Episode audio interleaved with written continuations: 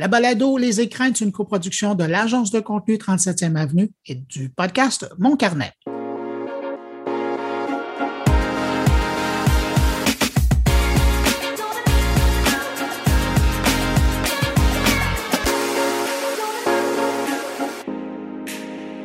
Bonjour, ici Bruno Goulier-Minetti. Très heureux de vous retrouver pour ce neuvième épisode de la balado Les écrans, la balado du média en ligne, des médias en ligne. Avec moi, comme toujours, ben, mon acolyte Steve Pro, l'éditeur du site Les écrans et fondateur de l'agence de contenu 37e Avenue. Bonjour, Steve. Salut Bruno. Écoute, ce mois-ci, on va s'intéresser à une nouvelle coalition que, vous avez peut-être vu circuler ça, c'est baptisé Liberté d'oppression, lancée par euh, les députés Catherine Dorion et Joël Lightbound. Euh, une coalition pour dénoncer la désinformation, les propos haineux, injurieux, diffamatoires, etc., euh, qui sont, selon les gens qui font partie de cette coalition-là, l'œuvre d'une minorité d'animateurs et de chroniqueurs qu'on ne nomme pas. Euh, pour l'instant, il y a plus de 10 000 personnes qui ont signé le manifeste de coalition, euh, qui a l'appui de plusieurs personnalités, dont le maire, de l'ex-maire d'Huntingdon et ex-polémiste Stéphane Gendron, euh, l'auteur, compositrice, interprète Safia Nolin fait aussi partie de cette coalition-là, comme la romancière et essayiste féministe Martine Delvaux. Et celui qu'on reçoit aujourd'hui fait aussi partie de la coalition Liberté d'oppression, c'est Alain Saunier, euh, une personne qui est peut-être peut-être méconnu là, du grand public, mais qui est une figure importante du journalisme au Québec. Euh, Alain Saunier a été journaliste à Radio-Canada pendant 28 ans, euh, de 84 à 2012, dont 6 ans à titre de directeur général de l'information en français de 2006 à 2012. C'est lui qui a développé euh, une vision de l'information à Radio-Canada qui misait sur le journaliste d'enquête. Il a aussi été président de la Fédération professionnelle des journalistes du Québec de 91 à 97, et c'est grâce à lui qu'on a euh, rédigé le premier guide de déontologie pour les journalistes du Québec. Depuis 2012, ben, il enseigne le journalisme à l'Université de Montréal. On a donc à notre micro aujourd'hui quelqu'un qui a été aux premières loges du journalisme québécois depuis quatre décennies. Donc, j'ai beaucoup de questions pour Alain Saunier. Merci pour cette présentation. J'ajoute sur une note personnelle, ça a été mon ancien patron à l'époque de ben Radio-Canada. Euh, mais euh, Steve, avant de passer à cette rencontre, euh, moi, je voudrais absolument en profiter, puisqu'on a l'oreille des gens, pour inviter les auditeurs lorsqu'ils auront écouté notre balado, d'aller faire un tour du côté du site de l'agence Science Presse. On vient d'y déposer, c'est tout frais, une série euh, documentaire qui s'intitule Dépister la désinfo. C'est un documentaire sur lequel on a eu la chance tous les deux de travailler. Alors, on vous invite à aller écouter euh, les quatre épisodes de la série en vous rendant sur le site de l'agence Science Presse à l'adresse sciencepresse en un mot.qc.ca. La balado Les écrans est partenaire d'InfoBref, un nouveau média d'information destiné aux professionnels et aux gens d'affaires. Pour connaître l'essentiel des nouvelles affaires, politiques et techno en 10 minutes par jour sous la forme de deux infolettes quotidiennes, ben c'est gratuit. Essayez-les. Abonnez-vous à infobref.com.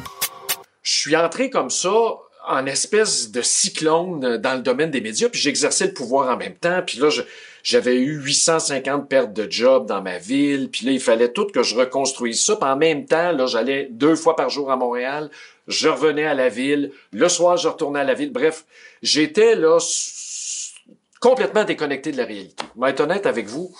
Puis c'est là que je me suis enfoncé dans le trash, euh, l'opinion facile, euh, les solutions faciles à des problèmes complexes.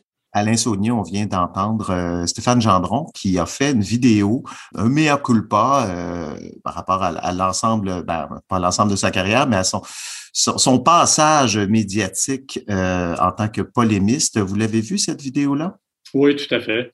C'est quand même rare de voir, bon, de vous voir avec lui sur la, même coalition. Vous ne devez pas être souvent invité sur les mêmes panels. Il me semble que.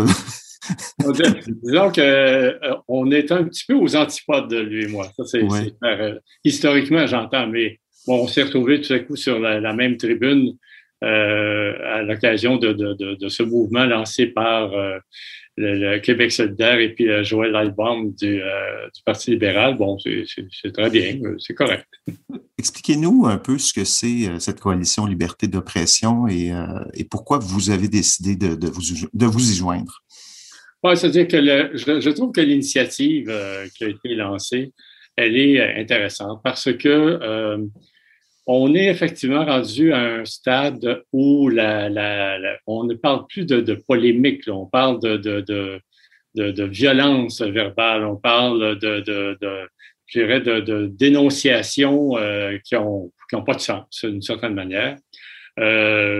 Je ne parle pas ici nécessairement de toutes les radios euh, qu'on a parfois qualifiées de radios poubelles parce que il, y a, quand même différentes euh, approches qui existent selon les, selon les animateurs, mais grosso modo, on sait fort bien que euh, ces animateurs-là ont, d'une certaine manière, lutter contre la véritable liberté, liberté d'expression, c'est-à-dire celle où on peut quand même s'exprimer, et puis le faire dans un sens où il y a une certaine forme de polémique, peut-être, oui, mais sauf que la polémique, j'ai rien contre. Moi, je, suis d'accord qu'on ait des débats, mais sauf que les débats, il y a une certaine limite, euh, surtout lorsqu'ils euh, donnent lieu à des menaces. On apprenait ces derniers jours que la, coalition avait atteint 10 000 signatures et celle qui a lancé ce mouvement-là, euh, une, des instigatrices, Catherine Dorion, la députée de, Québec solidaire, s'est dite assez surprise par, par la réponse de la population, étant donné que c'est quand même assez pointu. Est-ce que vous êtes surpris, vous aussi, d'avoir réussi à, à, rejoindre quand même 10 000 personnes euh, avec ça? Surpris, non, parce que je, je pense qu'on est rendu à, une étape euh, où les, la situation était euh, hors de contrôle.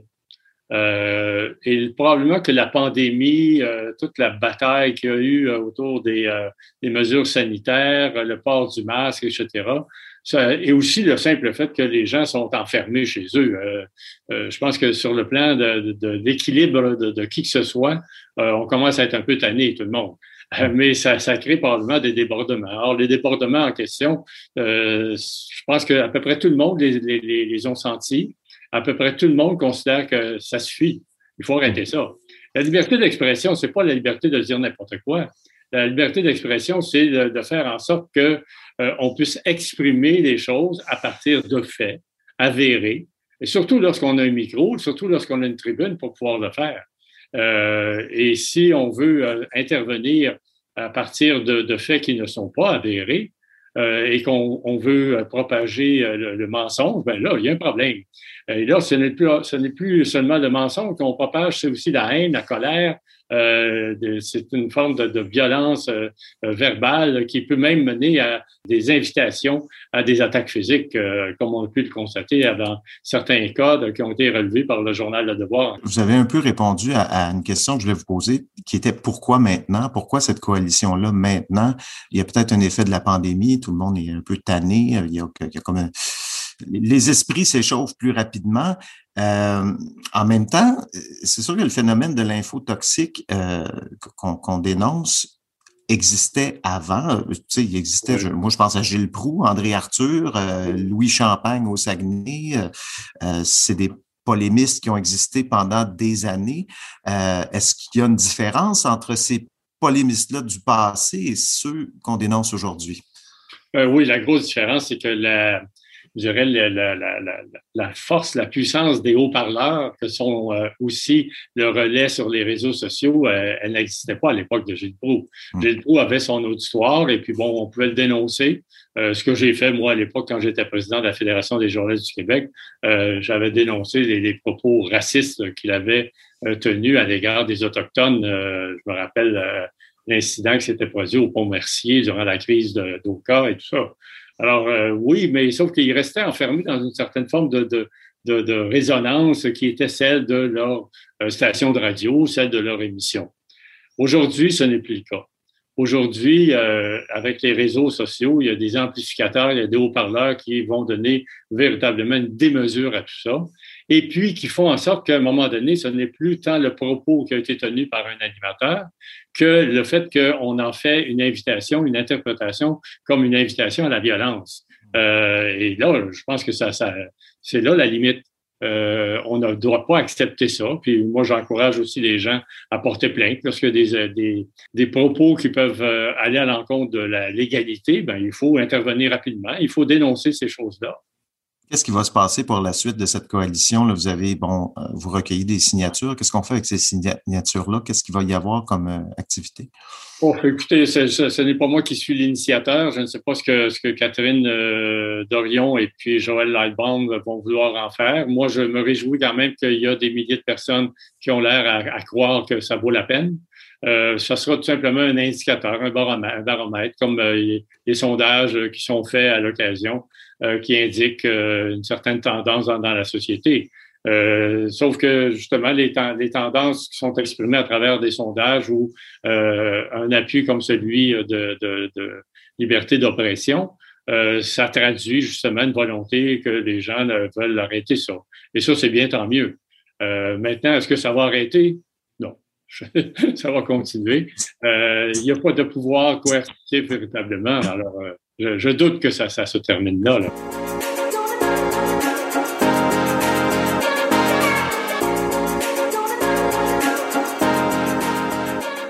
Vous avez été président de la Fédération professionnelle des journalistes du Québec, FPJQ, euh, de 91 à 97.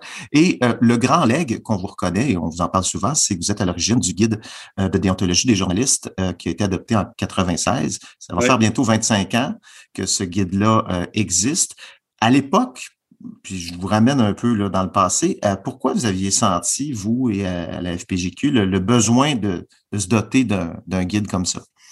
Ben, d'abord, moi, je considérais qu'il y avait un danger à ne pas se doter d'un guide de déontologie comme celui-là. Parce qu'il y avait des volontés, euh, parfois du côté d'un ministre de la Justice, euh, parfois du côté du gouvernement, d'autres députés, de, de, vouloir policer, euh, on va utiliser l'expression, policer le, métier de journaliste. Et moi,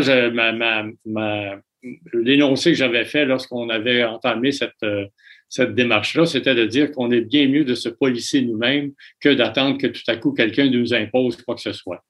Et euh, c'est la raison pour laquelle on, a entamé ce, processus-là, qui est un processus de consultation, parce que ça s'est fait sur deux congrès d'ailleurs.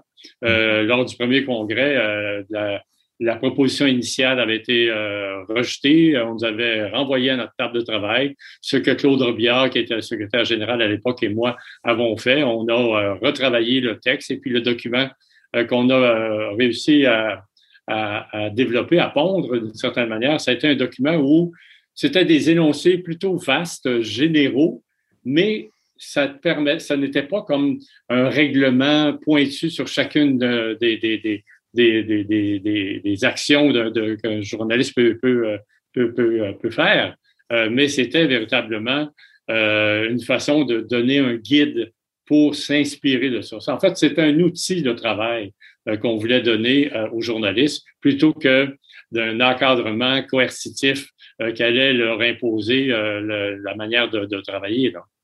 Ça, c'est un guide de déontologie. Le mot est important. Ce n'est pas un code de déontologie comme on pourrait en retrouver dans les ordres professionnels. Euh, ben, c'est ça, parce que la FPGQ euh, n'était pas, et ne l'est toujours pas, une corporation professionnelle qui est soumise à l'Office des professions du Québec.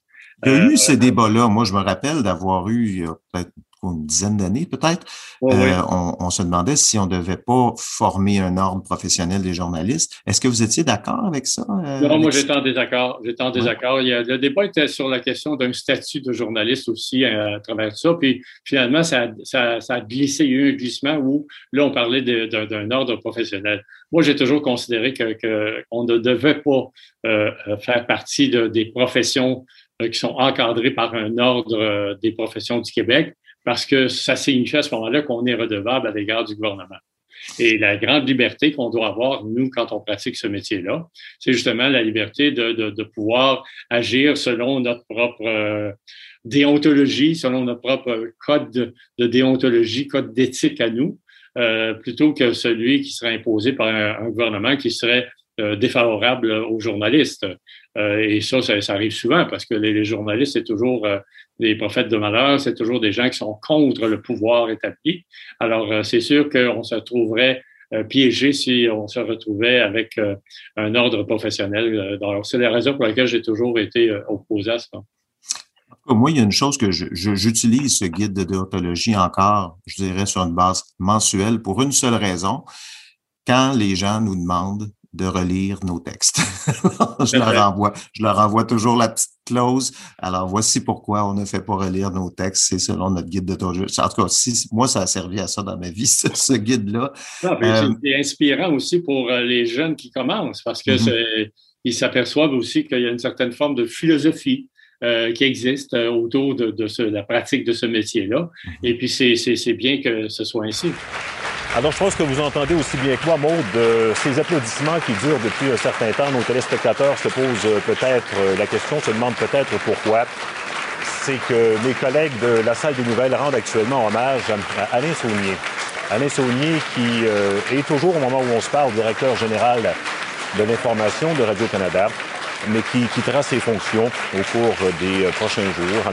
Alain en a été informé aujourd'hui même et inutile de vous dire que ça a été un choc pour la très grande majorité de mes collègues, et je m'inclus euh, parmi eux, bien sûr, c'était quelqu'un qui était euh, vraiment très apprécié. Alain Saunier, on vient d'entendre euh, l'hommage que vous avez reçu en quittant Radio-Canada. C'était diffusé en direct à RDI. Bon, on entend tout le monde vous applaudir.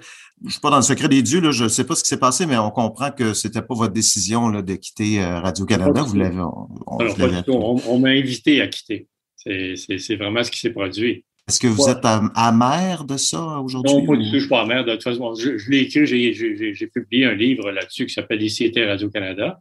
Euh, ce que j'en comprends, moi, c'est qu'il y avait des membres du conseil d'administration qui étaient tous des amis du gouvernement conservateur, euh, qui voyaient d'un mauvais œil euh, le fait que j'étais probablement considéré comme quelqu'un qui était trop libre penseur et indépendant.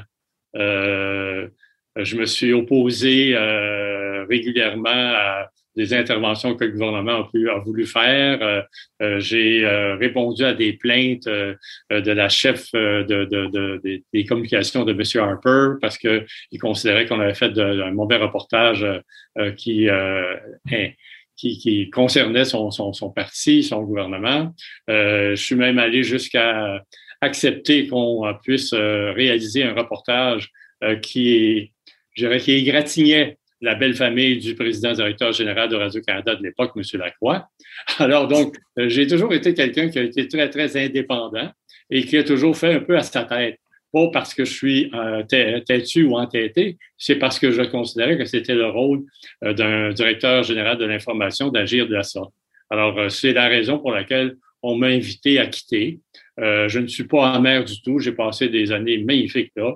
Euh, les gens sont toujours encore très gentils à mon égard.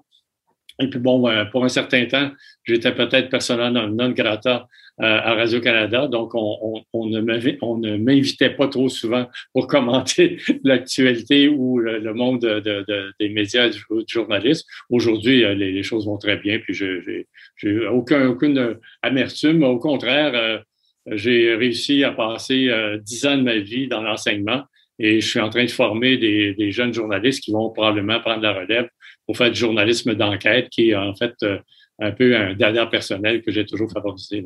Euh, revenons à Radio-Canada. Bon, vous, vous, êtes resté un, je dirais, un critique, en tout cas un observateur euh, euh, de, de, ce qui se passe avec notre diffuseur public. Vous avez suivi d'ailleurs euh, les, récents, les récentes audiences là, devant le, le CRTC. dans laquelle on parlait un peu ben, du, fameux rapport Yale sur la réforme de la radiodiffusion, dans laquelle il y a une, il y a une, il y a une suggestion qui est de retirer la publicité des plateformes de Radio-Canada. Euh, vous êtes pour, moi aussi, tout le monde, je pense, l'est. Pourquoi ça se fait pas? Pourquoi en fait, c'est plus qu'une suggestion, c'est une recommandation. Oui, c'est ça. Euh, et puis, euh, j'espère qu'un jour, on va la considérer, cette recommandation-là. pour le moment, elle n'est pas à l'ordre du jour de projet de loi euh, qui vont euh, concerner Radio-Canada. Il y a un projet de loi qui, qui est à l'étude actuellement, le projet de loi C10, euh, qui a été déposé par le ministre Guilbeault, mais ça ne, ça ne, ça ne, comporte aucune forme de, de, de, relation directe avec euh, le mandat de, de Radio-Canada. Moi, je considère que c'est un problème. je considère que Radio-Canada fait une très bonne information. je considère aussi qu'il y a lieu parfois euh, d'apporter des améliorations substantielles. Euh, je vois aucune différence entre des quiz qui sont proposés à Radio-Canada et des quiz qui sont proposés ailleurs. Euh, puis souvent, les quiz, rabaisse une certaine forme de niveau de connaissance historique ou connaissance que les gens peuvent avoir de, de l'actualité. Puis c'est déplorable parce que on fait juste entretenir euh, l'ignorance. Euh, on est loin de tous pour un, là. On est très loin de tous pour un. Puis je veux pas nécessairement qu'on rétablisse euh, les tous pour un ou les grands ballets ou les, les, les, les, les, dimanches. les beaux dimanches. c'est ça, à Radio-Canada, les beaux dimanches. je pense qu'il y a moyen de faire quelque chose d'original, de, moderne et tout ça. Mais j'ai toujours considéré, moi, qu'il est possible de faire du journalisme sportif à la manière de Radio-Canada. Euh, ça, ça veut dire qu'on n'est pas là pour faire l'éloge euh, des performances de l'un et de l'autre joueur du Canadien de Montréal. On est là pour faire véritablement du journalisme sur le monde du sport, qui est une des industries les plus importantes euh, qu'on ait dans la plupart de, nos pays. Le soccer en Europe, ici c'est le hockey qui est une, véritable religion, mais on a comme l'impression que on, on ne traite pas des dossiers sous un angle économique, sous un angle politique, sous un angle des lobbies. euh, qui peuvent, par exemple, euh, réussir à obtenir une exemption de taxes pour construire une tour d'habitation à côté euh, du centre Bell, etc. Alors qu'il y a tout un travail à faire de ce côté-là. C'est la même chose dans le domaine de la culture.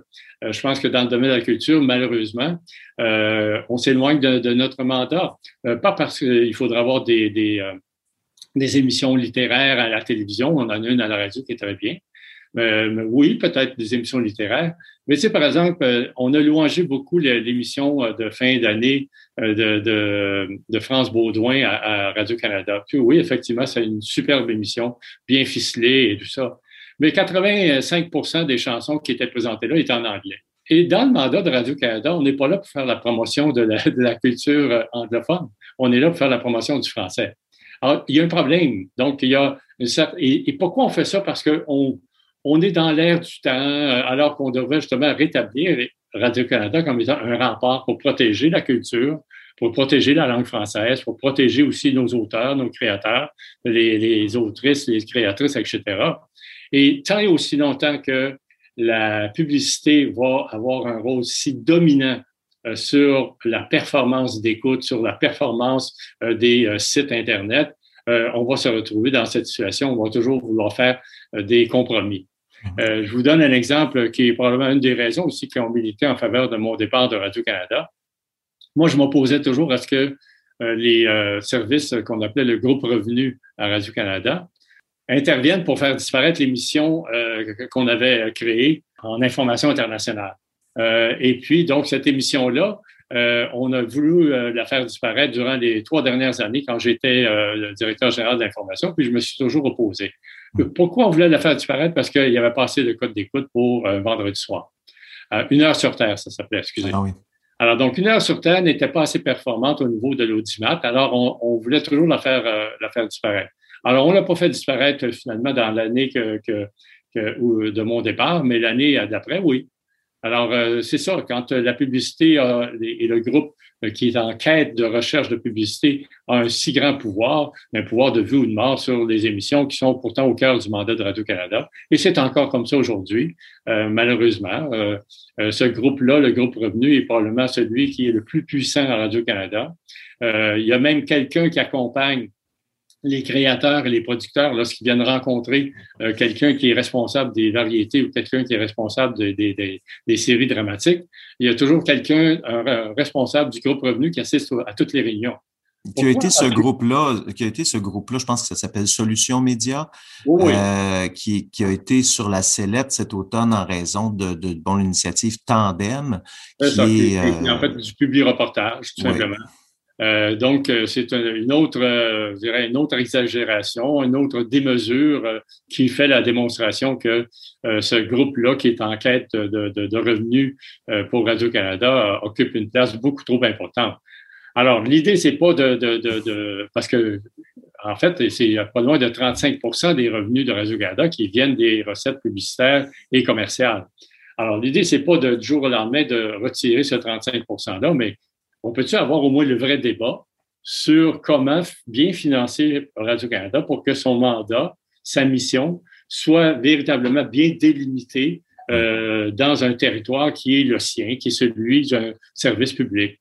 je trouve que ça permettrait en même temps aussi de, faire une certaine distinction entre un, service public et euh, les médias privés, parce qu'actuellement, comme vous le dites, euh, un quiz à TVA ou un quiz à Radio-Canada, c'est la même chose. Alors qu'on a un exemple avec la première chaîne euh, qui n'a pas de publicité, qui n'en a jamais eu. Ben, en fait, il y en a déjà eu. Ça, ah, Peut-être que je n'étais pas né, là, mais en tout moi, cas. Je suis vieux, moi, je suis assez vieux pour me rappeler que ça, ça, a déjà existé. Euh, et ça a été retiré dans les, au milieu des années 70 euh, parce que le CRTC allait probablement euh, mettre ça en application, de retirer la publicité à la radio de Radio-Canada.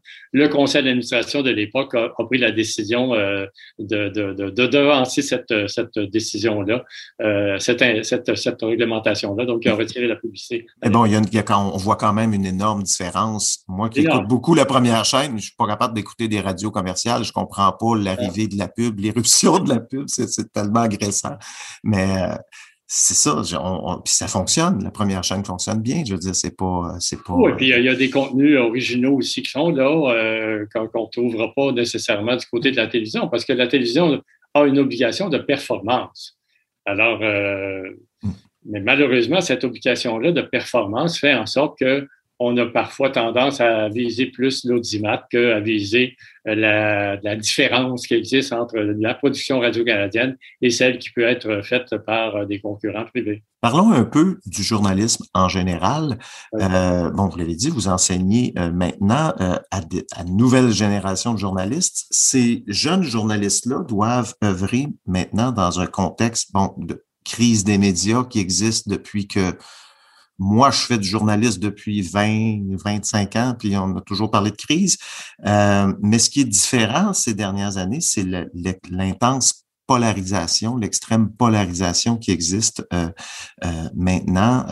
je, lisais un article dans le Devoir cette semaine, Marie-André Chouinard, qui disait dorénavant, certains citoyens ne tolèrent pas de lire sur un sujet sur lequel ils ne sont pas d'accord, et ils l'expriment haut et fort. Est-ce qu'on prépare les jeunes journalistes, la jeune génération à faire face à ce front de, de haine très souvent qui peut, euh, qui peut arriver quand on, écrit sur un, sujet qui est un peu polarisant?